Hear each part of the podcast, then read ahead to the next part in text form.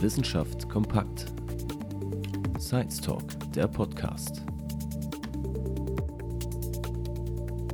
Der Science Talk ist ein Format des Verbundprojektes Transinno LSA an der Hochschule Magdeburg-Stendal. In unseren Gesprächen sprechen wir mit unseren Gästen über ihre kreativen Ideen und innovativen Projekte. Hierbei wollen wir besonders die Bereiche Forschung, Gründung und Transfer in den Fokus rücken. Hallo und herzlich willkommen zu einer neuen Folge unseres Podcasts Science Talks. Ich bin Vera und bin die heutige Moderatorin. Zu Gast habe ich Professor Dr. Bernd Edmer. Schön, dass Sie dabei sind. Ja, hallo, schönen guten Morgen. Ja, stellen Sie sich doch bitte erstmal kurz vor. Ja, mein Name ist Bernd Edmer. Ich bin seit 13 Jahren an der Hochschule Magdeburg Professor für Wasserbau und wasserbauliches Versuchswesen. Und ja, nach langer, langer Zeit ist es jetzt gelungen, dass wir an der Hochschule Magdeburg ein Promotionszentrum haben und nach einigen Wahlen, die wir durchgeführt haben, ist es so, dass ich jetzt das Promotionszentrum als sogenannter Promotionszentrumsleiter vertrete und dann natürlich auch gerne für solche Fragen und ja, Podcasts zur Verfügung stehe. Ja, sehr schön. Wie kamen Sie überhaupt zur Hochschule Magdeburg-Stendal? Ich habe an der Technischen Universität in äh, Braunschweig promoviert und dort auch gearbeitet, dort das wasserbauliche Versuchslabor ge geleitet und habe dann über äh, einen Kollegen erfahren, dass an der Hochschule in Magdeburg die Professur für Wasserbau frei geworden ist. Ja, dann ist das übliche Bewerbungsverfahren, was man dann durchlaufen muss. Und ja, glücklicherweise bin ich dann auf die Liste Nummer 1 gekommen und habe dann in 2008 die Professur antreten können. Im Juni diesen Jahres wurde der Hochschule ja das Promotionsrecht verliehen, also noch ganz frisch. Wie kam es denn jetzt dazu? Ja, das ist ein sehr lange anhaltender Prozess, weil die Hochschulen und insbesondere die forschungsstarken Bereiche in den Hochschulen ja immer schon das Drängen danach haben, selber Promotionen äh, durchführen zu können. Bis dato war es immer so, dass wir sogenannte kooperative Promotionen durchführen mussten. Das heißt, wir waren immer gebunden daran, Promotionen mit einer Partneruniversität durchzuführen, was auch äh, immer gerne gemacht wurde, aber natürlich äh, nach den Spielregeln, die an der anderen Universität, die dieses Verfahren und das Promotionsrecht äh, hat, dann gelten. Und das ist natürlich immer ein bisschen schwieriger, wenn man unter anderen Regeln eine Promotion durchführen muss so dass dann immer eigentlich das Drängen auch da war, zu sagen, wenn wir forschungsstark sind, dann können wir eigentlich auch selber Promotionen äh, durchführen. Und letztlich ist es dazu gekommen, weil wir einen äh, sehr starken Wissenschaftsminister hier in Sachsen-Anhalt haben, der das sehr stark befürwortet und unterstützt hat. Nicht nur unterstützt, sondern eigentlich auch dann im Landtag so weit vorangetrieben hat, dass es da eine Entscheidung gab, dass es in Sachsen-Anhalt für forschungsstarke Bereiche an den Hochschulen dann äh, sogenannte Promotionszentren geben sollte. Ja, nach einigen Hin und Her und einigen Verfahren, die durchlaufen wurden, hat es dann geklappt, so dass wir jetzt seit Juni formal das Promotionsrecht an der Hochschule in Magdeburg haben, und zwar äh, für ausgewiesene äh, Fachgebiete. Ja, das gilt nicht für alles, sondern äh, in diesem Promotionszentrum sind jetzt insgesamt äh, zwölf Kollegen mit ihren Fachgebieten vertreten und in diesen Fachgebieten existiert dann für uns das Promotionsrecht äh, an unserer Hochschule. Ja, zu den Gebieten würde ich nachher dann auch noch mal genauer kommen, aber erstmal, welche Bereicherung ist denn dieses Promotionsrecht für die Hochschule? Naja, man muss sich das so vorstellen, dass wir ja eigentlich gegenüber den Universitäten als Hochschule derzeit auch Bachelor- und Masterausbildung durchführen. Die Anzahl der Credit Points, die an den Hochschulen vergeben werden für die Ausbildung, sind identisch mit denen, die an den Universitäten vergeben werden. Das heißt, von der Ausbildung her sind wir als Hochschule sicherlich immer mehr in dem Bereich der äh, angewandten Tätigkeiten und angewandten Forschung äh, aktiv, während das vielleicht bei der Hochschule aufgrund der ursprünglichen Ausbildungsausrichtung vielleicht noch eher theoretischer ist. Das heißt, von der, von der Ausbildung her geben wir die gleichen Abschlüsse an den Hochschulen und an den Universitäten. Die Universität hat das Promotionsrecht, die Hochschulen haben nicht das Promotionsrecht. Und das bedeutet natürlich dann für äh, Studierende, die sehr gut sind, ja, und die vielleicht die Idee haben, sie wollen später nach ihrem Abschluss in die Forschung gehen, dass die sich von uns trennen mussten und dann sich an einer äh, Universität äh, eingeschrieben haben, unter den Regeln der Universität, gegebenenfalls dort dann noch Auflagen bekommen haben und dann versucht haben, dort äh, eine äh, Promotion äh, durchzuführen. Jetzt ist es so, dass wir natürlich in diesen Bereichen, über die wir noch sprechen, die Möglichkeit haben, selbst diese Promotionen durchzuführen. Nach den Regeln, die sehr ähnlich sind äh, denen der Universität, eine Promotionsordnung, die dann dafür vorliegt. Aber damit ist dieser Unterschied zwischen Universität und Hochschule de facto eigentlich aufgehoben. Das muss man sagen, zumindest in den Bereichen, in denen wir das durchführen können. Und hat dieses Promotionsrecht auch generell Folgen für Sachsen-Anhalt? Also kann man auch sagen, dass dann eventuell mehr Leute hier bleiben oder so? Ja, das ist natürlich die Hoffnung, ja, dass dann, wenn wir die Studierenden ausbilden, sie dann einen wirklich guten Masterabschluss äh, haben, dass wir die dann auch hier halten können an unserer äh, Hochschule und äh, dadurch natürlich Wissen behalten. Und Wissen behalten ist erstmal immer eine ganz gute Sache, weil sich daraus ja etwas anderes generiert. Beispielsweise Ausgründungen, äh, die wir am Forschungsentwicklungszentrum an unserer Hochschule äh, durchführen. Oder aber, dass sich dort Arbeitsgruppen etablieren in einem Wissenschaftsbereich, wo wir natürlich bislang immer die Schwierigkeit hatten, genau diese Personen, die dann die Wissenschaft äh, auch befeuern, bei uns zu halten. Das klappt bei den Unis natürlich immer sehr gut, aber an den Hochschulen hat es bislang nur schwierig geklappt. Äh, ich weiß selber, wovon ich rede. Ich habe einige Mitarbeiter als wissenschaftliche Mitarbeiter und da stellt sich natürlich immer die Frage, wie kann man sie hier halten? Sie müssen finanziert werden aus, äh, aus Forschungsprojekten heraus. Und eigentlich sollte das Ziel einer wissenschaftlichen Tätigkeit an der Hochschule ja die Promotion sein. So, und äh, diese Möglichkeit, die Leute hier zu halten und dadurch einfach so eine Art Mehrwert zu generieren, das ist eine ganz tolle Sache. Insbesondere, weil wir als Hochschulen ja auch äh, unsere Praxispartner hier vor Ort haben, so dass wir also da auch immer eine gute Rückkopplung haben von dem, was, was relevant ist, was gebraucht wird und wo auch die forschungsaffinen Bereiche sind, die notwendig sind. Ja, dieses Promotionsrecht ist ja für Hochschulen für angewandte Wissenschaften, was Sie ja vorhin schon angesprochen haben, was ganz Besonderes, da es ja neben Sachsen-Anhalt nur noch in Hessen und Nordrhein-Westfalen existiert. Warum ist das denn bisher so selten? Wenn Sie mal mit äh, ausländischen Kollegen sprechen, äh, die verstehen das nicht, dass es bei uns ein System gibt, wo wir genau genommen zwei Hochschulzweige nebeneinander haben. Die universitäre Ausbildung und die Ausbildung an den Hochschulen. Ich denke, das wird sich nicht in den nächsten Jahren, aber über die nächsten Jahrzehnte äh, wird sich das äh, vollständig angleichen, sodass dann diese Unterschiede, die es nach wie vor gibt, nicht mehr äh, existieren werden. Diese Unterschiede gibt es, weil die Hochschulen ursprünglich mal entstanden sind, auch auch sogenannten Ingenieurschulen heraus. Und äh, die Universitäten haben sich stark auch von diesen äh, Hochschulen äh, abgegrenzt, weil sie sehr in die praxisorientierte Ausbildung hineingegangen sind und die Universitäten auch nach wie vor vielleicht etwas theoretischer ausbilden. Gerade im Ingenieurbereich ist es aber so, dass wir an der Praxis natürlich unbedingt immer dranbleiben müssen. Das gilt genauso auch für den Bereich der, der Naturwissenschaftler.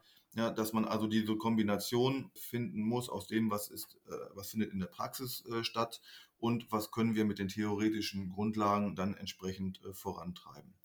Und diese Unterschiede, die sind jetzt mit dem Promotionsrecht an der Hochschule eigentlich aufgehoben und das ist für ein äh, kleines Bundesland, wie wir hier in Sachsen-Anhalt sind, natürlich eine ganz großartige Sache und ich denke auch, das merkt man auch so an den Korrespondenzen mit den anderen Kollegen, dass da auf uns geschaut wird. Ja, wie funktioniert das denn jetzt in Sachsen-Anhalt an, an den Hochschulen?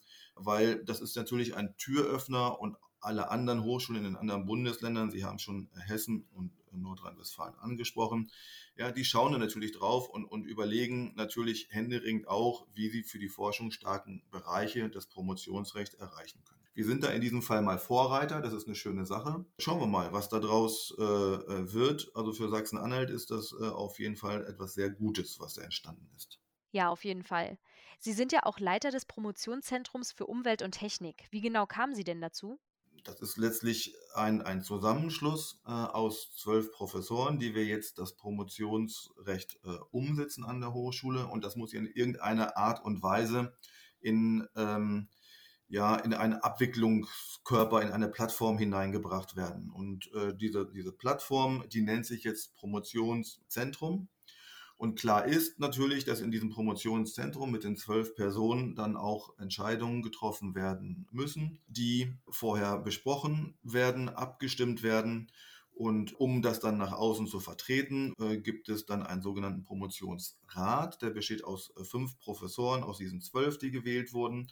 Und diesen Promotionsrat und das Promotionszentrum vertrete ich dann als Promotionsleiter. Das freut mich enorm, dass ich dafür gewählt wurde von den Kollegen, um dann das, wofür wir schon so lange auch äh, anstehen und, und versucht haben, das zu bekommen, das Promotionsrecht, um das dann tatsächlich jetzt auch umsetzen zu können und voranzubringen. Wie sieht denn da Ihr genauer Arbeitsalltag so aus? Ja, momentan ist der Arbeitsalltag genauso wie vorher. Wir haben jetzt erst die sogenannte konstituierende Sitzung gehabt. Das heißt, wir haben uns über Zoom zusammengeschaltet und äh, haben einen Fahrplan für die Zukunft aufgelegt, um erstmal zu schauen, was müssen wir denn jetzt alles machen um die Anfragen, die wir jetzt auch schon von außerhalb kommen, entsprechend fachkundig beantworten zu können und natürlich, um das erste Promotionsverfahren dann auch äh, durchführen zu können. Und Sie können sich vorstellen, dass die Regelungen natürlich viele sind. Da sind natürlich auch viele juristische Formulierungen in der sogenannten Promotionsordnung enthalten. Muss man sich so vorstellen wie die Studienprüfungsordnung, nur halt jetzt speziell für das Promotionsrecht ausgelegt. Und da wir in dem Bereich selbst noch keine Erfahrung haben, ich habe zwar selbst mit anderen Universitäten als Gutachter und Betreuer äh, sieben Promotionen schon durchgeführt, aber selbst hier an unserer Hochschule natürlich noch nicht. Das heißt, das ist für uns neu und da müssen wir uns jetzt erstmal einfinden finden und dann auch sehen, wie wir äh, dann diese Formalia entsprechend auskleiden, füllen und dann den ersten Doktoranden in dem Promotionszentrum dann durchbekommen. Hm. Wie viele Promovierende gibt es denn jetzt schon? An unserer Hochschule äh, haben wir eine große Anzahl von Promoventen. Alleine bei uns an dem äh, Fachbereich WUPS, Wasser, Umwelt, Bau und Sicherheit, in dem Bereich der Wasserwirtschaft, wo die meisten Mitglieder des Promotionszentrums herkommen. Da haben wir zehn Doktoranden aus dem Bereich IWIT. Das sind die Kollegen, die sich mit dem Thema Maschinenbau, Elektrotechnik befassen. Da sind es auch etwa fünf Doktoranden, sodass also eine Anzahl von Doktoranden äh, schon da ist, die wir derzeit über externe Kontakte abgewickelt und durchgeführt haben. Das wird man sehen, ob man jetzt alle bei uns äh, durchführt, weil die Kooperationen bestehen ja nach wie vor mit den Universitäten, aber äh, zumindest ein Doktorand von mir, der wird als erster Doktorand denn hier über das Promotionszentrum ja promovieren. Das ist der Plan. Neben Umwelt und Technik gibt es ja auch noch das Promotionszentrum für Sozial-, Gesundheits- und Wirtschaftswissenschaften. Arbeiten Sie da auch zusammen? Also auf der fachlichen Ebene arbeiten wir nicht zusammen. Das ist klar, weil jeder natürlich in seinem Fachgebiet der Experte ist und was die Kollegen vom Sozial- und Gesundheitswesen machen, das kann ich gar nicht beurteilen. Also können wir da fachlich einmal nicht zusammenarbeiten. Aber natürlich in der Frage, wie wickeln wir Promotionen ab, da arbeiten wir zusammen, beziehungsweise werden wir zusammenarbeiten. Wir werden unterstützt von einer Stelle, die dann genau für diese Fragestellung der Verbindung zwischen den Promotionszentren in Sachsen-Anhalt da ist, sodass wir beispielsweise nicht in jedem Promotionszentrum Formulare neu entwickeln müssen. Das würde ja keinen Sinn machen, sodass dann beispielsweise eine Word-Datei da ist, die allen zur Verfügung gestellt ist und dass wir auch untereinander dann natürlich lernen, was klappt gut, was klappt nicht gut, sodass man sich da abstimmt. Ja, das stimmt. Wie muss man sich das denn jetzt genau vorstellen? Wenn jemand promovieren möchte, wie läuft das ab? Könnten Sie das mal bitte beschreiben? Ja, zunächst einmal muss dazu ein sehr gutes oder zumindest gutes Studium da sein. Also der, der Abschluss des, des Masters ist dazu zwingend. Und dann äh, stellt sich natürlich für einen selbst aus der Studierendensicht erstmal die Frage, bin ich forschungsaffin oder nicht? Macht mir das Spaß oder nicht? Also man sollte das jetzt nicht nur machen, um zu sagen, ich brauche vielleicht irgendwann mal später diesen Doktortitel. Dann verheddert man sich und dann wird das nichts. Also man muss forschungsaffin sein und muss Spaß haben, am besten vielleicht auch schon mal als Hiwi gearbeitet haben, in die Labore reingeschnuppert haben. Und dann ist es äh, essentiell, dass man sich einen Betreuer sucht. Und der Betreuer muss Mitglied des Promotionszentrums sein, also einer der Fachkollegen, die ich angesprochen habe, die also in dem Promotionszentrum Umwelt und Technik sind wenn der Betreuer, es ist ja auch nicht so, dass ich hingehe und sage, ähm, hallo Betreuer, ich möchte promovieren, sondern üblicherweise ist es ja so, dass die äh, Betreuer Forschungsprojekte haben und dass die Betreuer dann auch äh, vielleicht die Studierenden schon ansprechen, die sehr gut oder gut sind und dann vielleicht mal nachfragen, ob Interesse daran besteht, in einem Forschungsprojekt mitzuarbeiten. Weil man muss es sich ja so vorstellen, ich muss mich ja finanzieren irgendwann als Absolvent und die Forschungsprojekte geben dann die Möglichkeit zumindest einer äh, Teilfinanzierung für ein Promotionsstudium. Und das muss man sich auch so vorstellen, das dauert jetzt äh, etwa nochmal so lang wie das eigentliche Studium. Die Mindestzeitdauer, die mir jemals mal untergekommen ist, das war aber auch ein Ausnahmefall, das waren drei, dreieinhalb Jahre im Ingenieurbereich. Das sind üblicherweise eher fünf Jahre, sechs Jahre oder auch sieben Jahre. Das ist nichts Außergewöhnliches. Das liegt einfach daran, dass man äh, einfach Erfahrung auch sammeln muss in dem Gebiet, in, in dem man dann promovieren will und dann in dem Bereich, wo eine Lücke im Wissen besteht, weiterarbeitet. Und da ist sehr viel theoretische Wissensauffüllung am Anfang notwendig, sodass man also sehr viel Literaturrecherche durchführen äh, muss und sich in dem Gebiet sicher fühlen muss, in dem man äh, promoviert. Und dann ist es bei den Ingenieuren üblicherweise mit Experimenten im Labor oder im Feld gekoppelt, vielleicht auch mal Computersimulationen, die durchgeführt werden, die aber natürlich auch mit Daten gefüttert werden müssen. Und bei den äh, Naturwissenschaftlern ist dann eine umfassende Datenerhebung üblicherweise auch notwendig, wo dann die Analyse der Daten erfordert. Während dieser Idee des Promovierens muss eine neue Methode entwickelt werden. Eine neue Methode heißt, äh, dass man aufbauend auf dem Stand des Wissens und dessen, was in den äh, aktuellen Journals weltweit, dass die Sprache ist dann Englisch, international publiziert wird, dass man in diesem Bereich dann eine neue Methodik entwickelt, um die Wissenschaft in diesem Bereich dann voranzubringen. Das heißt, das ist das Essentielle, dass da eine neue Methodik entwickelt wird und das hebt sich dann auch deutlich davon nochmal ab, was zum Beispiel eine Masterarbeit darstellt, wo man ja ungefähr ein halbes Jahr für benötigt.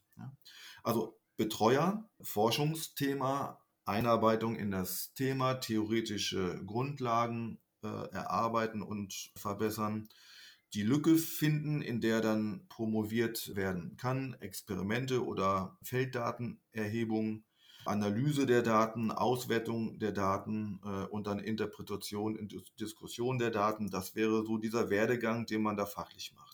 Und in der ganzen Zeit ist der Betreuer dann entsprechend mit dabei. Und es gibt einen Erstbetreuer und auch einen Zweitbetreuer. Und die Promovenden werden dann auch von dem Promotionszentrum mit betreut, im sogenannten Doktorandenkolleg, was ich mit meinen Leuten schon seit Jahren durchführe, wo beispielsweise dann das Thema in Präsentationen in der Gruppe nochmal vorgestellt wird und wo man über das Thema dann diskutiert und dann immer nochmal wieder neue Hinweise gegeben werden, wie man dann arbeitet, wie man zum Ziel kommt. Also das wird auch ein Teil des Promotionszentrums sein, dann die äh, Promoventen dann zu begleiten. Aber der erste sag mal, Begleiter ist der Doktorvater, der, der Betreuer. Okay, ja, schön. Dann wäre ich jetzt auch schon bei meiner Abschlussfrage. Und zwar, was wünschen Sie sich für die Zukunft des Promotionszentrums an der Hochschule Magdeburg-Stendal? Ja, das ist relativ klar, was ich mir da wünsche. Das weiß ich oft manchmal gar nicht so, was ich mir wünsche, außer Frieden auf Erden. äh, aber äh, in, in diesem Fall ist es so, dass wir ein bisschen in Ruhe gelassen werden und in Ruhe das erste Promotionsverfahren durchführen können und dass wir eine gewisse Routine entwickeln können mit den Promotionsverfahren. Ich habe gar keine Sorge, dass wir keinen fachlich qualifizierte Studenten bekommen. Die gibt, die gibt es, ja. Die sind, gibt es wirklich sehr gute Studierende, die wir gerne hier behalten wollen. Das heißt, die haben wir. Wir haben das Instrument jetzt in der Hand und wir brauchen ein bisschen Zeit und Ruhe, um dann diese Verfahren durchzuführen, sodass wir uns etablieren können. Das wäre dieser Wunsch. Und ich habe zumindest bei der Veranstaltung, wo dann das Promotionsrecht an uns übergeben wurde im Audi Max vom dem Herrn Minister Willingmann schon gesagt, wenn man einfach mal hochrechnet, dass jeder von denen, da waren wir noch 15, jetzt sind wir zwölf Mitglieder im Promotionszentrum, wenn da jeder etwa drei oder vier Doktoranden in dieser Zeit auf zehn Jahre gerichtet durchführt, dann sind wir bei 50 Promotionen, die wir abschließen können in dieser Größenordnung. Das halte ich für absolut realistisch und äh, allein wenn man jetzt diese Zahl hört, 50 Promotionen, 10 Jahre, da kann man sich schon vorstellen, was das tatsächlich dann für eine wissenschaftliche Beflügelung für die Hochschule auch, auch sein kann und einen echten Mehrwert dann auch darstellt. Ja, und auch ein, äh, ein Zugmittel da ist für Studierende, die vielleicht aus Nachbarbundesländern mal äh, rüberschauen und sich überlegen, ob sie an der Hochschule studieren. Also ich glaube, das ist eine ganz, ganz gute, repräsentative Sache, die wir da angefangen haben. Ja, das war's dann leider auch schon wieder mit unserem Podcast. Vielen lieben Dank, Herr Edmar, für Ihre Zeit und dass Sie uns das neue Promotionszentrum an der Hochschule Magdeburg-Stender näher gebracht haben. Wir wünschen viel Erfolg damit und alles Gute für Sie. Vielen Dank, Frau Reinecke. Ich freue mich, dass ich das Promotionszentrum einmal vorstellen konnte. Ich bin gerne bereit, wenn wir vielleicht nach ein, zwei, drei, vier Jahren Erfahrung gesammelt haben, dass wir uns dann nochmal darüber unterhalten. Ist bestimmt spannend. Herzlichen Dank. Ja, lieben gerne. Danke. Bis dann. Tschüss. Tschüss. Der Science Talk ist eine Initiative des Verbundprojektes TransInno LSA, gefördert vom Bundesministerium für Bildung und Forschung aus der Richtlinie Innovative Hochschule.